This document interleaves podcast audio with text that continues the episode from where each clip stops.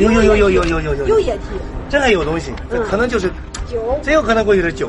你真以为这是美酒吗？从方法相互印证，然后判定这个液体里面含有硝石。我们也查阅了大量的古文献，然后最终在三十六水法中发现了矾石水的配方。最终判定该液体为古人水法列丹所制的矾石水，居然是矾石水，这就是秦始皇苦苦寻找一辈子的生鲜水。从美酒到生仙丹药，初步发掘就发现了大量的青铜文物，还出土了大量道教文物，可迟迟未见墓主的遗骸。难不成墓主真的羽化升天了？古人有句俗话：“生居苏杭，死葬北邙。”北邙就是指洛阳市北黄河南岸。而这座大墓恰恰就位于洛阳，作为十三朝古都，先后有一百多位帝王生于此，葬于此，无数帝王的秘密就深埋在洛阳的地表之下。二零一八年十月，河南省洛阳市的一处工地上，工人们正干得热火朝天。就在工地旁边，一座汉代古墓被意外发现。刚刚开始发掘，这座大墓就给了人们意想不到的惊喜：铜钩、铜灯、铜镜，一座大墓拥有这么多器物，而且保存还十分完整，这在考古界颇为难见。死后这么奢华，生前的身份一定尊贵无比。清理汉墓东侧的耳室时，泥土中发现了一件新的青铜器。由于长期水土的侵蚀，青铜器并不易保存。随着泥土被逐层清理，文物身形显露，专家确定这是一件青铜壶。小潘。盖子会动。一听到能正常打开壶盖，为了防止壶中的气体泄漏，专家立刻用保鲜膜将其包裹。随着发掘的深入，这件青铜壶露出了完整的面貌。这里有几个其他陶器呀？还有陶器的，那这个呀，这里边东西应该会会非常多，重大重大发现啊，很重大的发现。青铜器与陶器相依相伴，一起深埋地里两千多年，这次终于可以一睹它的光彩了。从手感上得知，器物中蕴含着液体，最为普通的器物却保存着难得一见的液体。这是专家从事考古工作二十多年第一次遇到来自两千多年前的液体。专家笃定地认为，这就是两千多年前的汉代美酒。它为什么只可能是酒呢？现在。我觉得正规中的东西放的肯定是酒啊。是，过去你想要是你，你要液体的话，你不放酒，你放啥呢？猜想终究还是猜想，结论是需要大量的证据的。青铜壶随即就被送到研究所，高频的超声波通过水流清洗文物表面的泥土，这是目前最安全的文物修复方式。有有有有有有有有有液体，这还有东西，这可能就是酒，真有可能过去是酒。当青铜壶盖被打开的一瞬间，在场所有人都激动不已。这有啥味儿啊？有果酒，江蜜甜酒。虽然内心激动，但随后的工作需要更加仔细，靠近观察这壶美酒，浑浊。稠后，肉眼已经无法看清。三点三二千克的浑浊液体沉淀后逐渐分层，上层较为清澈，下层则为混浊物。这些液体将被少量取样，随后送往七百千米之外的北京科技大学，将使用拉曼光谱、X 射线衍射、扫描电镜能谱等多重方法验证。结果还需要等待一个月。同一时间，考古工地再次有了重大发现。哎呀，看这口也。这可要大了，可点。这个戳这少一点，看这个不小，这不小，这不小。有经验的专家一眼认出，这是一件青铜盆。但像这么大的规格，在场的所有人都是第一次见。铜盆之下就是成堆的陶器，由于埋藏过久，两者已经紧密粘连。七彩带盖陶器，这要是放在其他大墓中，必然会引起巨大的轰动。但长达七米的耳室和两米的坠饰却摆得密密麻麻。这些陶器都是泥质灰陶，壶盖都是以黑漆作为底色，再用朱色进行描绘。在考古人员的努力下，文物被小心翼翼地提取出来。这件青铜盆的出土，让在场的气氛愉悦起来。这么大的青铜盆，在洛阳乃至全国都是极为罕见。经过一周的努力，墓室的耳室与侧室均已清理干净，共出土了彩绘陶器三十多件，青铜大盘一件，青铜壶四件，再加上青铜手炉、陶灶、漆器等器物，这座大墓古怪的地方远不止如此。二十三米的墓道连接着东西两个墓室，近三百平方米的地下墓室，整体的用空心砖堆砌，和葬之布局却一反常态。汉墓通常以对称为主，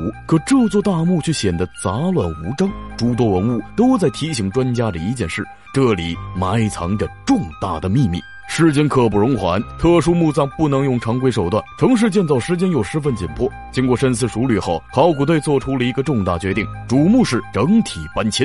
随着主墓室向下深挖六十厘米的沟壑，挖到墓地后再向下挖七八十厘米，直接来个釜底抽薪。这绝对算是一个高难度的操作，必须要确保万无一失。当起重机抵达现场后，所有人都知道这个时刻终究要来了。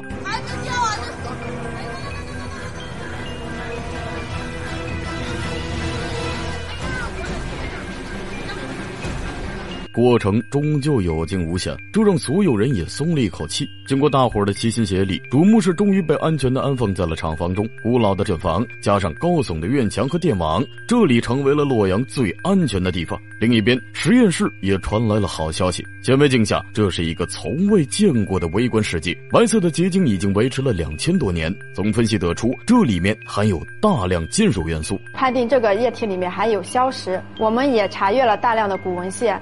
然后最终在三十六水法中发现了矾石水的配方，最终判定该液体为古人水法炼丹所制的矾石水。三十六水法是古人早期水法炼丹的著作。青铜壶中的液体曾采用了矾石和硝石两种矿物质，先后经过三十天的提炼，最终化为一种名叫矾石水的物质。古人信奉，因此水可以长生不老，故称升仙药。这下再来回顾整个发掘过程，就不难发现，大墓中所有出土的器物都好像与炼丹有关。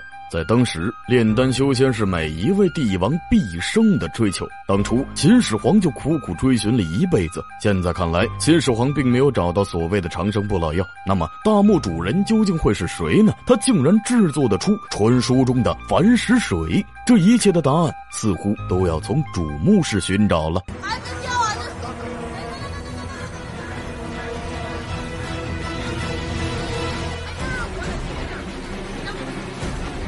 发掘工作正式开启，专家发现了一处异样，断口连接处有生砖，简单麻发。如果没猜错，这应该就是盗洞。但是盗墓贼怎么会将砖块回填呢？查阅后得知，主墓室出土的位置原本属于洛阳棉纺织厂，起建于一九五八年，是在一片荒地上建起的。由于见机时发现一个洞，便用砖进行了回填，大木很有可能已经遭遇不测。虽然心里已经有了些许的答案，但工作人员还是没有停下手中的工作，独先小心翼翼地去除表面的尘土。哎呀，这上面还有仙科的纹饰。咦，星星啊！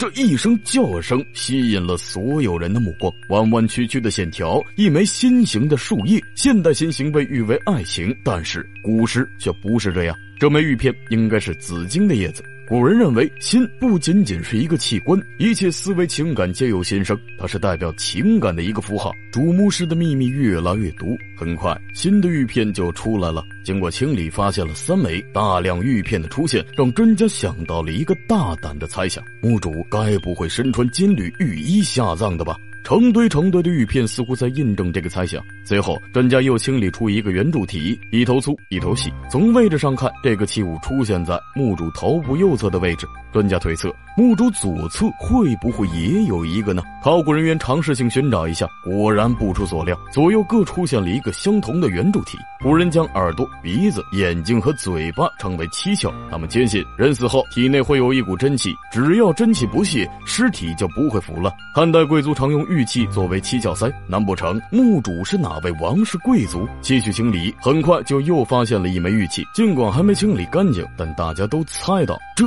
就是。玉蝉，有一只玉蝉。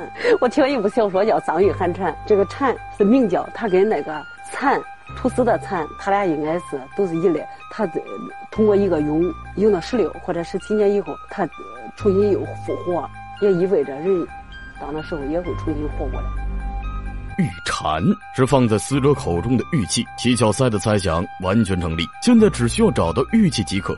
玉器的猜想并未出现。专家发现了大量的方形玉片，而且都保持着相同规格，素面没有纹饰，四周打孔，长度大小都不相同，这让专家联想到一种只在古籍中有所耳闻的藏具。文明，古人认为地下世界阴冷潮湿，有了文明的覆盖，才会让死者温暖如昼。在泥土中，专家找到了蛛丝马迹，一个较长的金丝出现了。尽管埋藏在地下两千多年，但它的出现终于让玉片与文明产生了关联。两千多年前，手握财富与权力的墓主让金丝穿过玉片，点缀了文明。这是墓主最后的风光。这是一枚横式龙形玉佩，玉龙最早出现于新石器时期的红山文化。玉与龙的结合，一直都是最高权力的象征。在墓主左侧的位置，专家果然又发现了一枚玉器，尽管被泥土附着，但依旧能看出龙形。初步清理后，玉佩被清理出来，两枚龙形玉佩相似